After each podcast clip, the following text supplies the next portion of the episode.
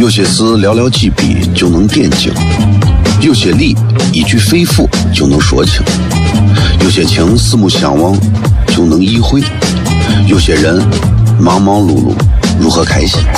每晚十九点，FM 一零一点一，最纯正的陕派脱口秀，笑声雷雨，荣耀回归，包你满意。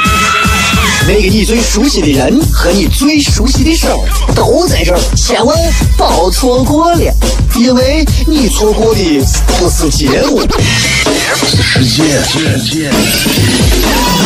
低调，低调，Come on，脱头像？什么是脱头像？我怎么会知道？我才三岁，拜托，我就知道一点。你应该听，笑声雷雨，哈哈哈哈！因为这就是脱口秀。还有，因为他是我爸爸，哈哈哈哈！好笑吧？这就对啦。听节目吧。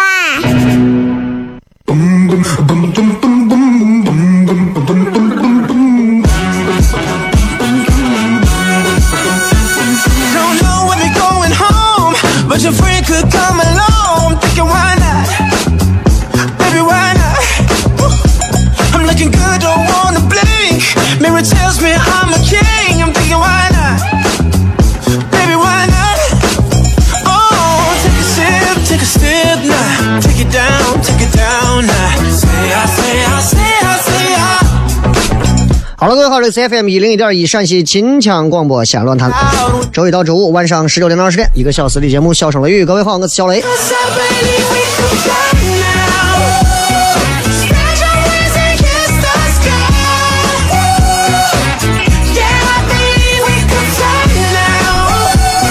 这外头下雪啊，西安今天下雪，二零一八年的第一场雪啊，比二零一七年来的早一些。下点雪总是好的，对吧？首先对这个病菌的这个应该是好的，而且听说这个雪也是，也是对吧？通过除了这个老天下雪，还有人工降雪各方面，反正就是要保证这场雪下下来啊。反正我是现在已经很清楚了，只要天气预报各方面的天气象台只要断定一月三号必须下雪，我跟你讲，多半都是人工。啊，这也是人定胜天的一个保证，对吧？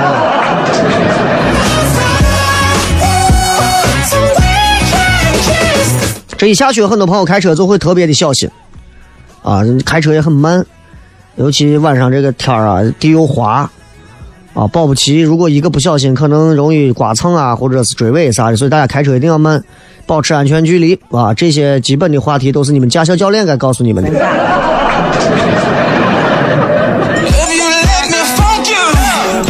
这一下雪啊，你看几家欢乐几家愁。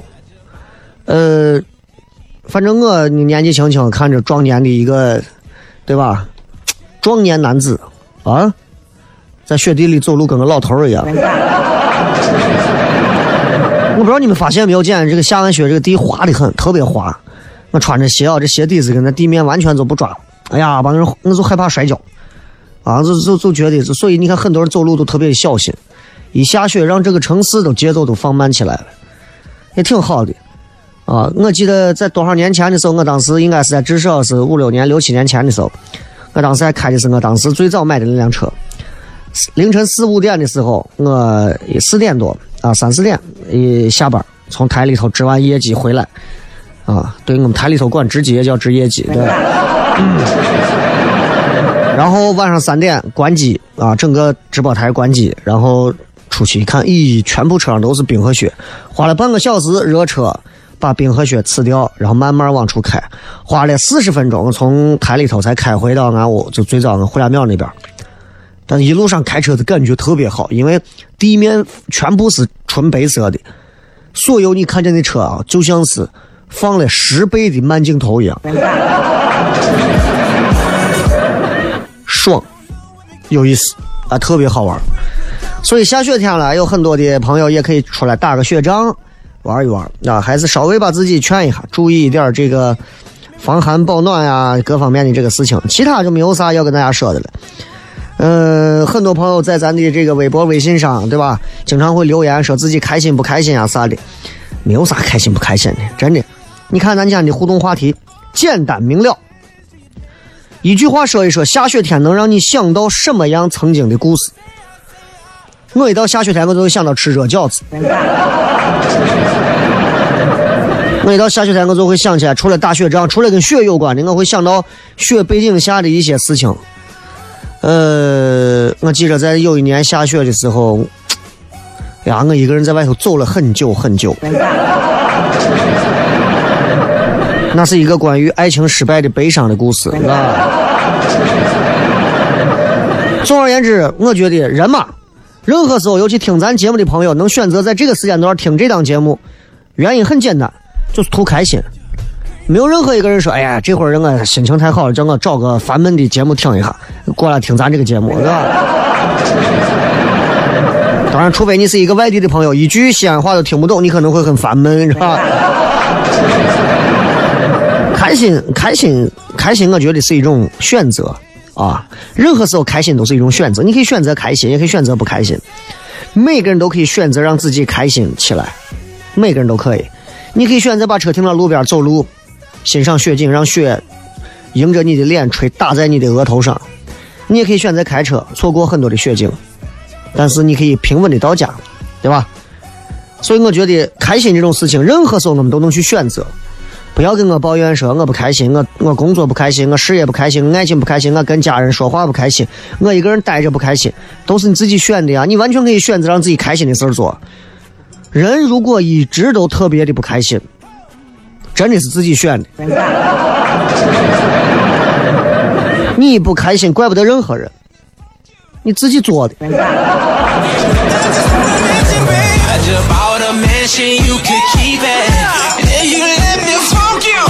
今天啊，这个没有想到一八年的第三天啊，就迎来了第一场雪。不管怎么讲啊，这个雪多少对于缓解病情啊，还有其他都有一些帮助。至于开车的朋友，如果明天。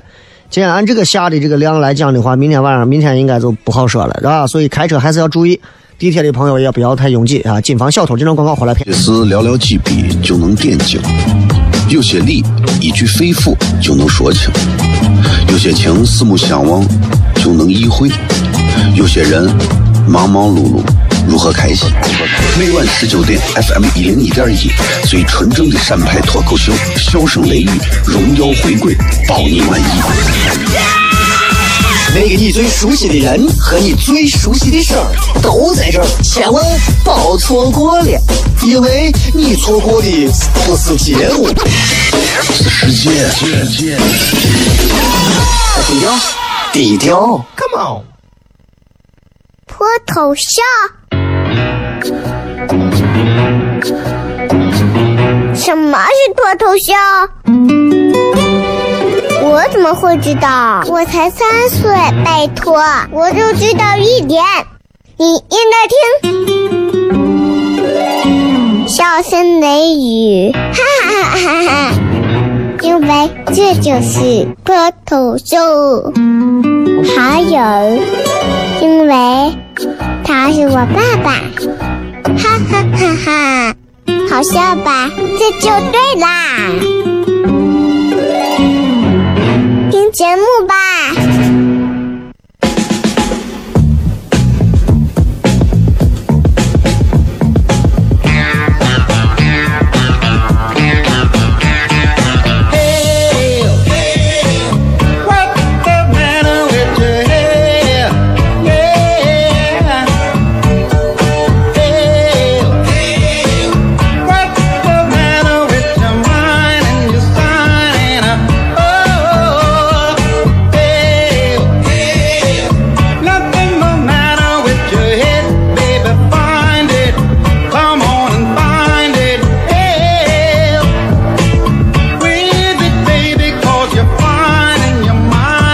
欢迎各位继续回来，笑声雷雨，各位好，我是小雷。这个 早上去体检啊，然后人一体检就立刻感觉到吃素很重要。人们对这个吃素好像就变成了一种很很难能可贵坚持下来的一种东西啊！所有体检完的人都告诉你多吃点素，从来没有一个体检完的告诉你多吃点肉。日子越来越好了嘛，对吧？没有啥啊，身体健康还是挺重要的，对吧？嗯，今天看了个电影啊，看完之后发人深省，耐人寻味。一部零八年的德国片子啊，这个片子里面有非常多细思极恐的东西啊，讲的事情也非常简单。这个片子的名字叫《浪潮》啊，很多朋友可以回去看一下，能搜到啊。很好找的一部片子，这个片子其实是被誉为就是对于人性刻画真的是非常的到位。最重要的一点是，这个片子是一个怎么讲，就是一个呃根据真实事件改编的。你知道，就是很简单，这个事情，这个片子讲了个啥事情？就是一个老师，这个老师呢，就德国嘛，你想嘛，德国人嘛，老师上课。他们这个礼拜要上一个活动周的课，这个老师这个礼拜选了两堂课让他来挑，一堂课叫无政府主义，另一堂课叫独裁制度。这个老师擅长的是无政府主义，结果这堂课被另外一个老师抢走了，于是呢，他就给这个班的同学去上独裁制度这堂课。同学对这个课也没有啥意意思嘛，就觉得无聊的很，他就用了另一种方式给所有的朋友、所有的同学讲所谓的独裁制度。哎，他先是。就是完全打破平时教室的那种样子，完全按照课桌的样子。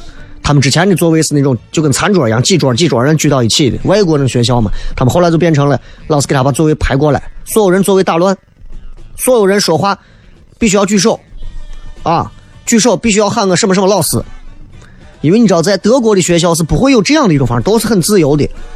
然后他就开始给所有人讲，啊，你们你们所有人说话之前必须要举手，然后包括接下来。纪律就是力量，他不停的给大家灌输这些东西，然后第二天开始给所有人说，既然是纪律就是力量，我们既然要严格划一，集体的力量最伟大，那么他就让所有人起来骑踏步踏，说你注意了吧，踏步踏的力量多伟大，可以震掉震断一座桥啊，震塌一座桥啊，所以我们明天开始我们要有统一的制服，啊，有学生就说那是不是就跟过去我纳粹制服一样？说不是的，制服并不是军人的制服才叫制服，对吧？学生的制服也叫制服，护士、大夫的制服也叫制服。他们明天咱们就全部穿着白衬衣，所有人穿白衬衣。这样，咱们咱们接下来咱们还得有一个咱们的专门的一个手势作为我们的标志。他们给自己设置了一个手势礼，设置了自己 logo。第三天、第四天到第五天的时候，所有的学生娃已经被洗脑到认为他们这个宗派特别大，他们把他们的 logo 印的全程都是。最后，这个老师都发现他自己已经控制不下去这个事儿。这个片子很有意思。发人深省，耐人寻味。老师最后讲：你们所有人知道啥叫独裁制度了吧？你们不知不觉当中，所有人已经享受在了这种独裁制度当中。哇，这个片子真的脑洞奇开啊！真的好看的一部片子。我觉得，对于现在很多的娃们，其实换一个角度去理解这个世界的很多问题，我其实挺欢迎大家可以去看一下的，去看一下。其实有时候我会反思。老师每天让我们统一，所有人一二三坐的端，四五六手背后，七八九闭上口，这些东西其实是不是也是一种整齐划一式的一种洗脑？我无意抨击任何制度，我只不过喜欢联想。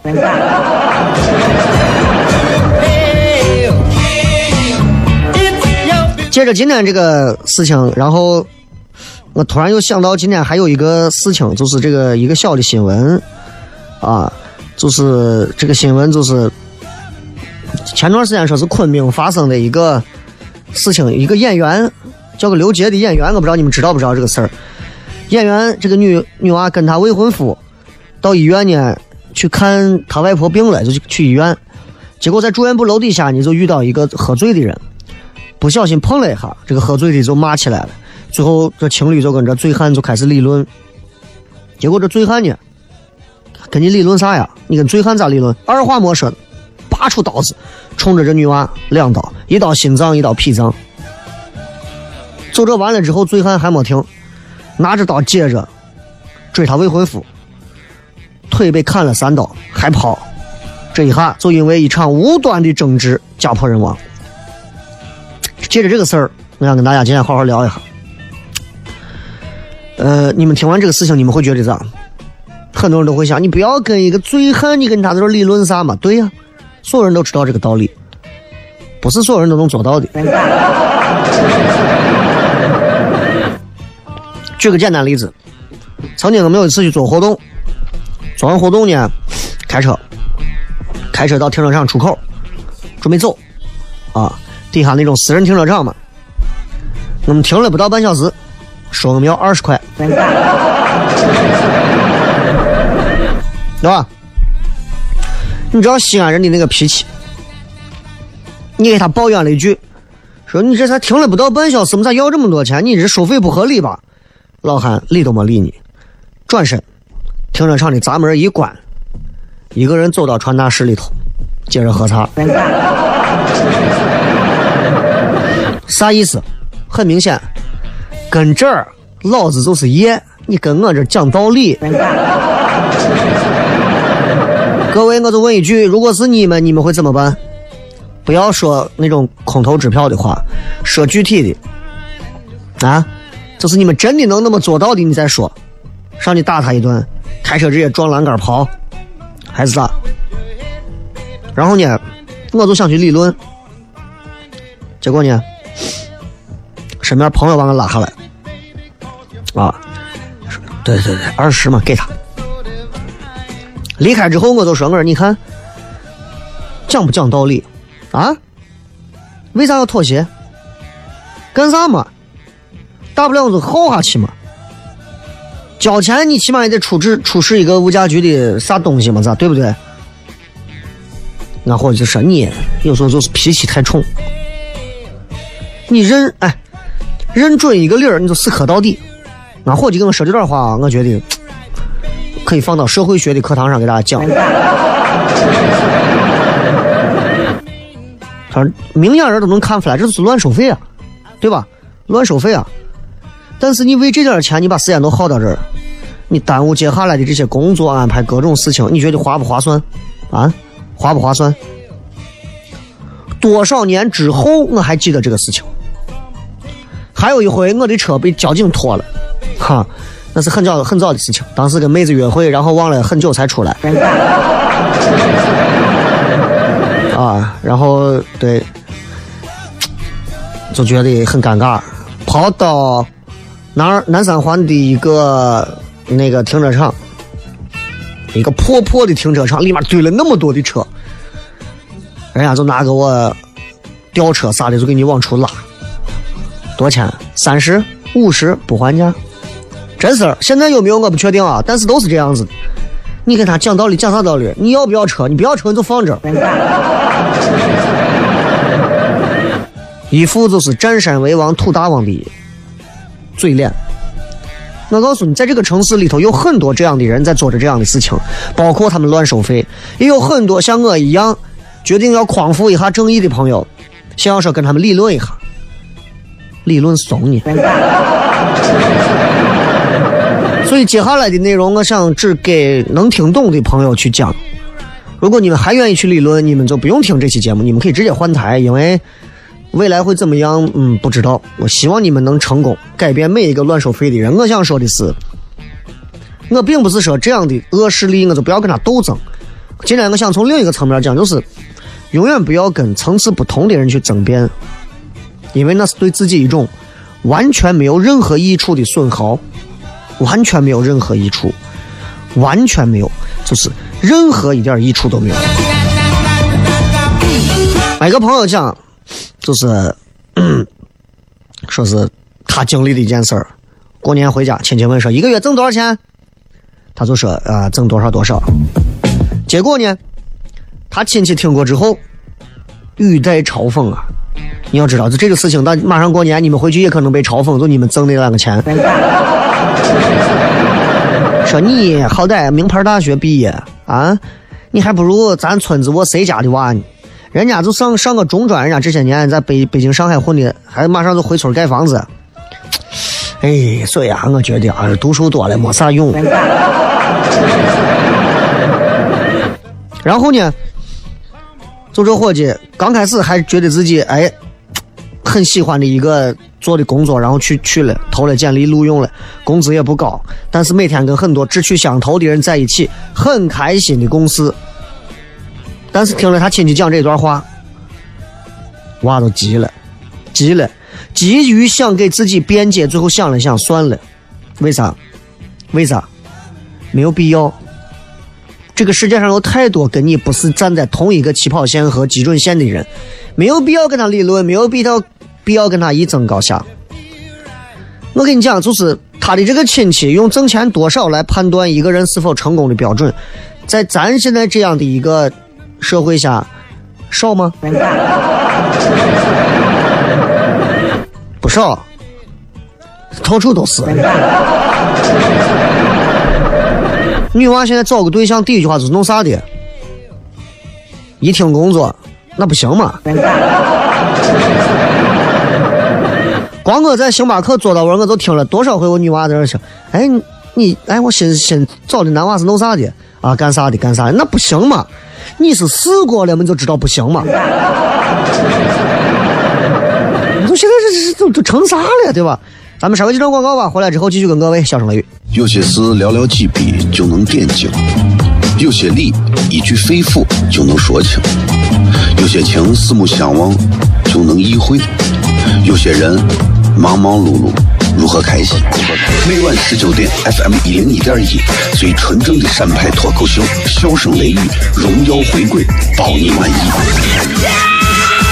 那个你最熟悉的人和你最熟悉的事儿都在这儿，千万别错过了，因为你错过的不是节目，是世界。低调，低调，Come on，脱头像？什么是脱头像？我怎么会知道？我才三岁，拜托，我就知道一点。你应该听，笑声雷雨，哈哈哈哈！因为这就是脱口秀，还有，因为他是我爸爸，哈哈哈哈！好笑吧？这就对啦。节目吧。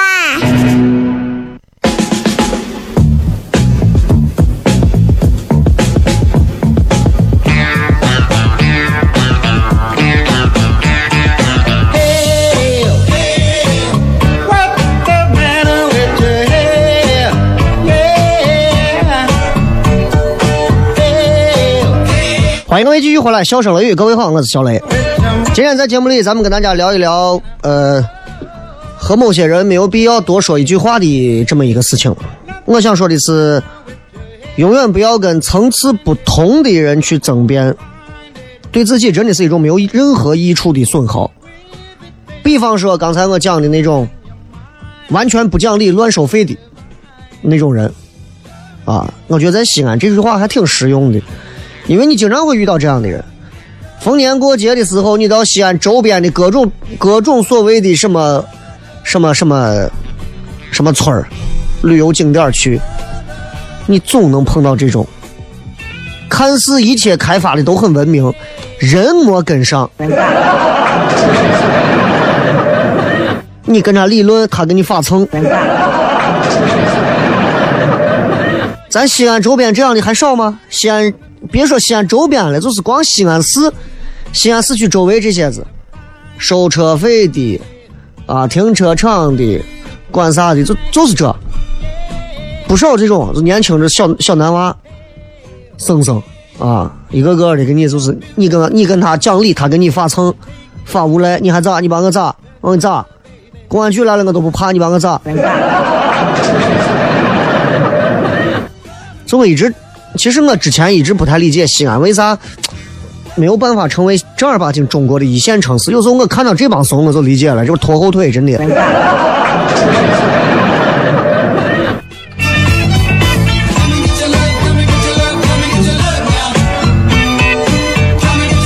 包括后来，你们要是有一天过年了回家了，你的亲戚说：“咦，你这钱挣的太少了嘛，你不能这么读书，你要干那个干这个。”不要理他们，不要理他们。我跟你讲，人跟人的认知水平的差异是决定了彼此两个人可能很难聊到一块儿去。从某个角度来讲，我觉得相亲是一件很科学的事情。你跟这个男娃话题越聊越爽，你们聊到如家都可以。你跟这个男娃说一个话题毙了，说两个话题毙了，说几个话题全凉，你们就点一首《凉凉》就再见吧。就那些根本都不在一个频道的人的面前，任何事情你想争个明白，你是不是自己寻烦恼？我现在就是经历了这些事，尤其去年这一年，我觉得我这一点上我还是有所长进的。别人跟我在这咋，我这咋，或者是你这个东西呀，我觉得啊，你这这，我不会太在意这个事情。啊，我绝对不会跟他一定要争个半天。我跟你讲什么什么什么什么，我就心想，哎呀，你想咋说就咋说。你们都知道，我现在做这个糖蒜铺子的演出，经常会有一些啊半道过来的人，他不懂单口喜剧，他也不了解单口喜剧在国内国外的发展史，他就看了一眼，他马上就给你讲，你这个不对，你不能这样做，你应该这么做，你还得这么做，你只有这么做，你才能挣到钱，你只有这么做，你才能怎么怎么，你这样做全部是错误的，你不能这个弄。我跟你说，真的。干啥的都有，啊，屁大点小碎娃，跑到俺这儿来，来这待了没两天，啊，会变个魔术，会会干个啥的，站到这儿给你指点江山。小雷，你这个东西不能这样弄，你这个东西要这样弄。刚开始俺跟他争着，你不知道，咱们这是有啥原因，为啥这样做，一步一步都是时间考证的。后来我啥话也不说了，只要碰见这样的人跟我讲，你不能这么做，你这样做是错的，你要这样做，你只有这样做。啊，对对对，你说的对，好，行行行，嘿，好行，你得是晚上要看演出啊，去把票一买。啊，就是这样，你给我讲这么多大道理有啥用？经常过来动不动看演出的，哎，我想请一个哪个地方的那个，他是哪个是活动公司的老总，真的真的，叫去把票一买。哎，人家对你这很有兴趣，我就想过来说看一下，我知道呀。去把票一买。啊，我也在做反思。对于很多那些动不动就是所谓打着什么由头、打着什么过来蹭票的，我很反感。但是我有时候觉得，给很多经常来买票的观众来讲，我没有很好的一些福利回馈大家，这是我的失责。呃，我也会从二零一八年开始。然后尝试在每一场演出里头，开始慢慢的，在我自己的节目上啊，或者是在我的微信上啊，开始去送几张票，送一些票，让更多的朋友能够走进来，看一看线下演出能把你笑出啥来。刚才我们讲那个演员跟他未婚夫到医院，结果碰到个醉汉，两个人理论让醉汉一一捅以后一死一伤，就这么一个事情。就这个新闻，你就能想到，有时候你你跟这些人理论干啥？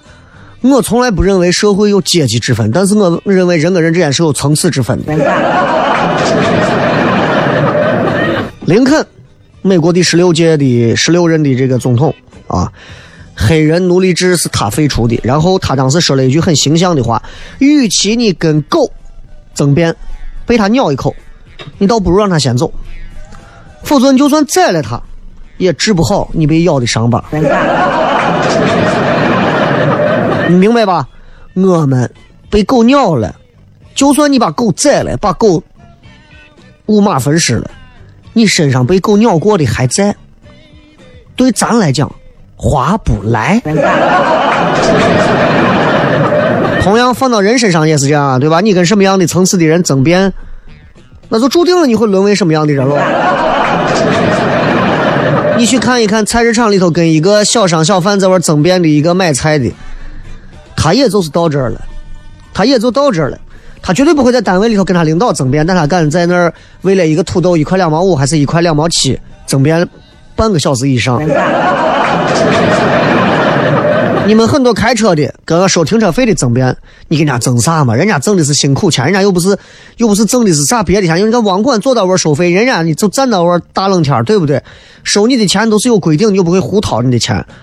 你有本事你要争，你不要跟我穿蓝衣服的收停车费的争，你跟我野场子的我停车费的我小男娃，一个个出的社会头，墨西哥的头中间一圈周围没有，还剃掉两道，哎，染个什么颜色，弄个纹身，穿个我紧身裤，配一个卧啥鞋，你跟我争。这个社会有时候就是这样，社会多元化之后，看人下菜碟的人越来越多，很奇怪。你今天开一辆奥拓走到前头，后面的刹车就敢对你闪灯；你今儿前头开个宾利，我跟你说，后头车都怂的跟狗一样。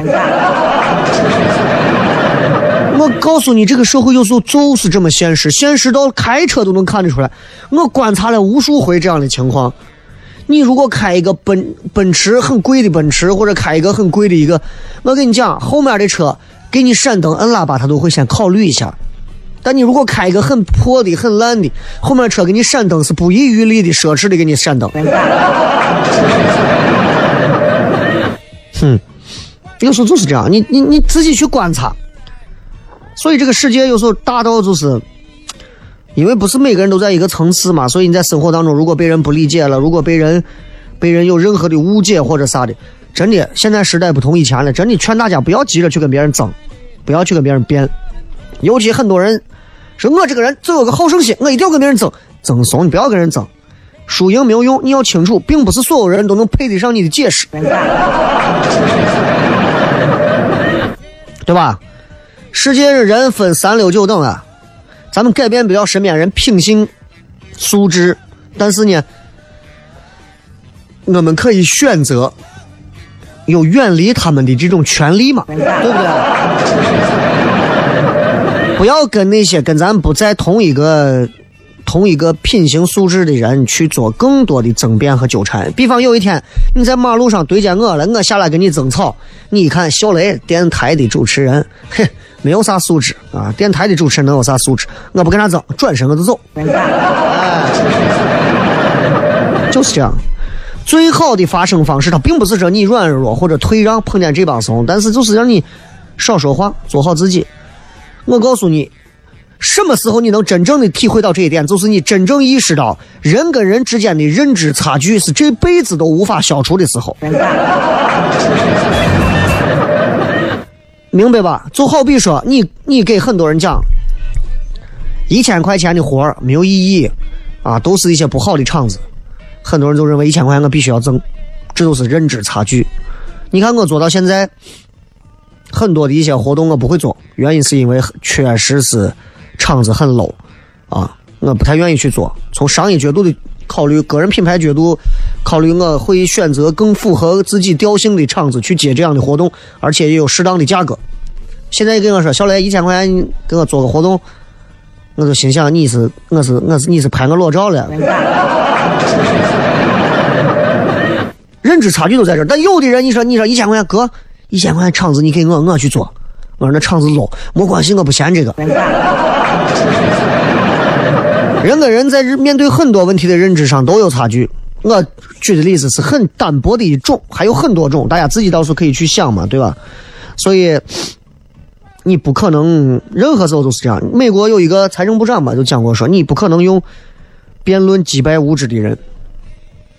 我突然想到，我之前车被一个骑摩托车的怼飞，怼的我车前头叶子板都我啥了。一家人过来，一家人过来跟我扯皮，明明是他娃把摩托车车头都抬起来，这么骑车子，导致没有看见我的车，直接撞到我车上。一家人就跟我扯皮，扯到最后，一家人反正就是没钱嘛，没办法。这个是我媳妇说，咋咋咋人咋成这了？我说这个世界上有很多有学问渊博的人，也有更多无知的人，所以任何时候，有些话说给该懂的人听才有意义。好吧，接着广告，回来互动。脱头像？什么是脱头秀？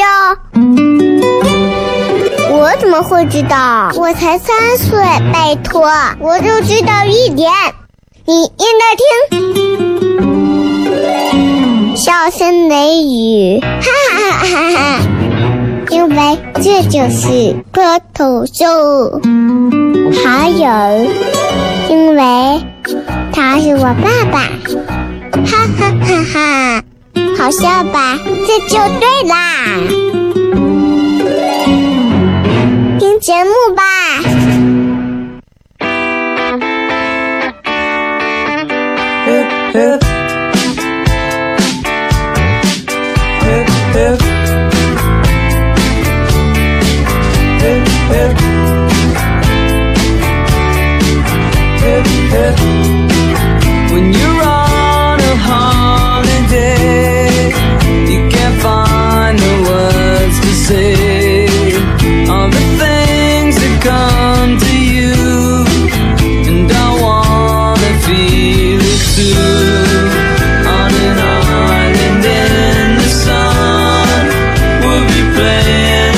欢迎各位继续回来，笑声雷雨，各位好，我是小雷。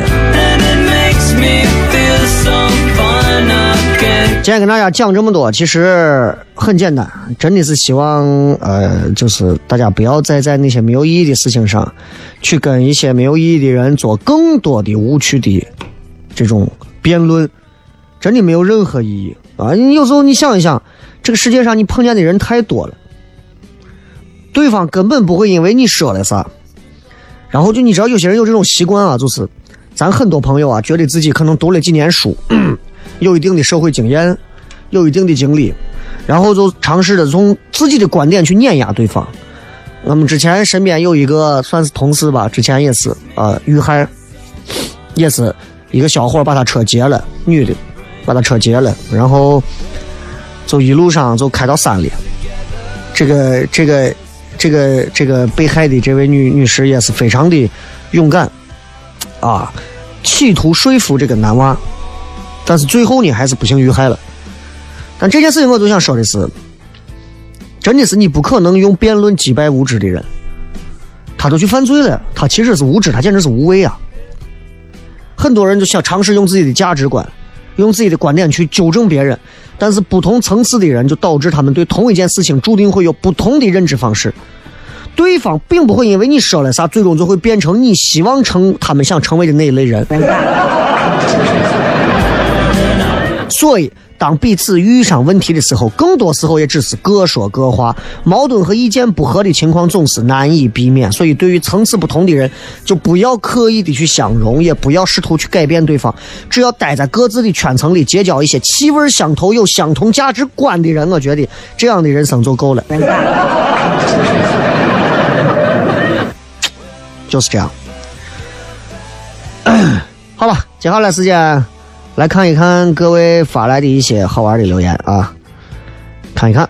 嗯，这个今天说的是一句话，说一说下雪天能让你想到什么样过去的故事啊？下雪天其实有很多好玩的故事，也有很多值得大家去回味的东西。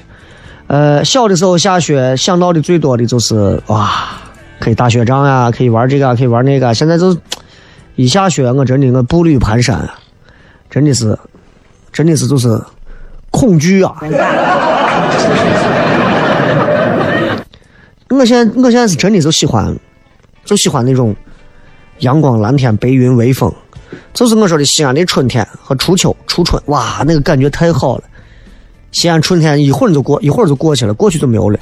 西安就那么一段温度在二十四度左右的西安，是这个世界上最完美的城市，没有之一。你们同意吧？西安春天真的是最爽的，蓝天白云微风，空气当中漂浮着冰封、啤酒花，然后烤肉、泡馍、油泼面、辣条子的味道。走到寺庙里头，寺庙里的那个香啊，这扑面而来，给你一种啊入定的感觉，哇，那才对呀、而且你待到阴凉处会感觉微微有点凉，待到阳光底下微微有点晒，哇，你感觉这个城市简直就是想把你，简直就是一座二奶一样的城市，太美好，你不想走。一到夏天，把他加一回，简直就是地狱嘛，这对吧？西安只要能解决夏天和冬天，夏天把人热死，冬天把人冻死这两个巨巨大的问题，西安啊，不要是旅游城市了，真的，西安做啥啥不火。来看看各位说的啊，这个说晚上可以去做头发，这是什么毛病？往事随风说，曾经为了玩弹球，鹅毛大雪也趴到地方地上玩，还乐呵呵，这是童年。我记得我当年下雪的时候，我在操场上趴着玩，我里头穿了一个薄薄的灰色的高领的一个球衣，外头套了一件羊毛衫，底下一条单裤。我一边玩一边捏这个雪球，鼻就跟水一样从鼻孔里头往出滴，我都没感觉，我还觉得自己热得很。帽子一摘，头上我头上我汗往出冒，小时候想想真是火大。不要昵称说往衣服里塞雪球啊！我们很多人都干过。我最后一次干这个事儿应该是在初中。葫芦娃说小雪是房房檐上的冻的天然冰冰棒，好好吃啊！那会儿就是喜欢看见哪个房子上有冰溜子，拿个石头给它砸下来或者背下来，那就觉得啊美得很。现在长大就对这种童趣就丧失了很多啊！以前是过年时候下雪最幸福。童年在新年和小伙伴一起玩雪，玩的火柴炮，每个人都穿着厚衣服。所有小伙伴挨家叫一遍。中午吃饺子，晚上打游戏，每天又玩不够，总期待第二天。我认为最有年味的一段时间。我当年还记得，就是大人会在院子把雪堆成一堆，然后我们就在雪上头扎上各种好玩的烟花爆竹。我印象最深有一个烟花爆竹，底下是一根竹棍子，上面是一个叫齐天大圣的，齐天大圣拿着一个这个金箍棒。然后你一点它，的两头就会窜火，窜的很长，然后它还会旋转，就像孙悟空在转棒子一样。俺这个印象特别深。呃，杜十娘说，零八年的一月啊，下大雪，我去医院生孩子。你娃是摩羯？超级玛丽说，我想到小学时候在操场上弄一个滑道，然后排成纵队开始滑冰。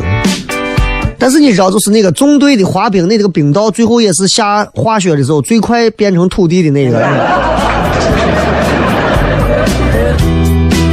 黄妈说：“孩子啊，你听我说，那是一个雪天，我出门看到了一个篮子，篮子里装的是刚出生的你。你看故事看多了。”设计师说：“中学喜欢足球，雪地里也阻挡不了的奔跑。”啊，下雪天踢足球真的别有一番韵味儿。Miss Five，我上初中的时候，每年第一场雪都会跟同学去小区的湖边玩。我俩穿着很厚的羽绒服，那个时候奶茶店还没有现在那么多，我俩每人买个冰淇淋，在那玩一下午。现在我们长大也没有那个闲心思，那个小伙伴自初中毕业后也没有啥联系。但我想，我们应该都会在这种银装素裹的日子里想起彼此吧。你想多了。下雪天总有很多人会有很多的想法，也会有很多人在各种的抱怨。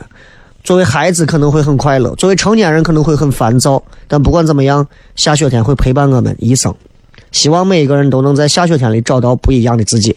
最后一首歌送给各位，拜拜。一颗尘埃，偶尔会恶作剧地飘进我眼里，宁愿我哭泣，不让我爱你，你就真的像尘埃，消失在风里。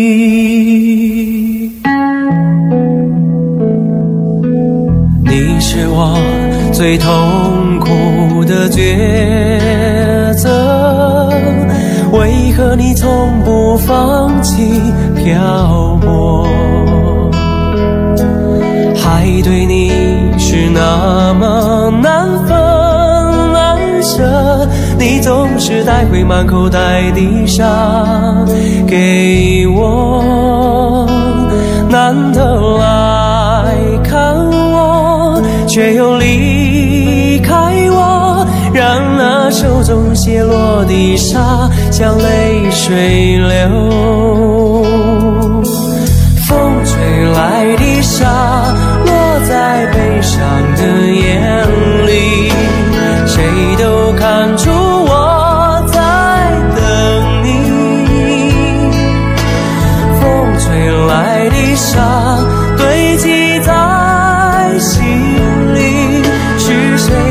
也擦不去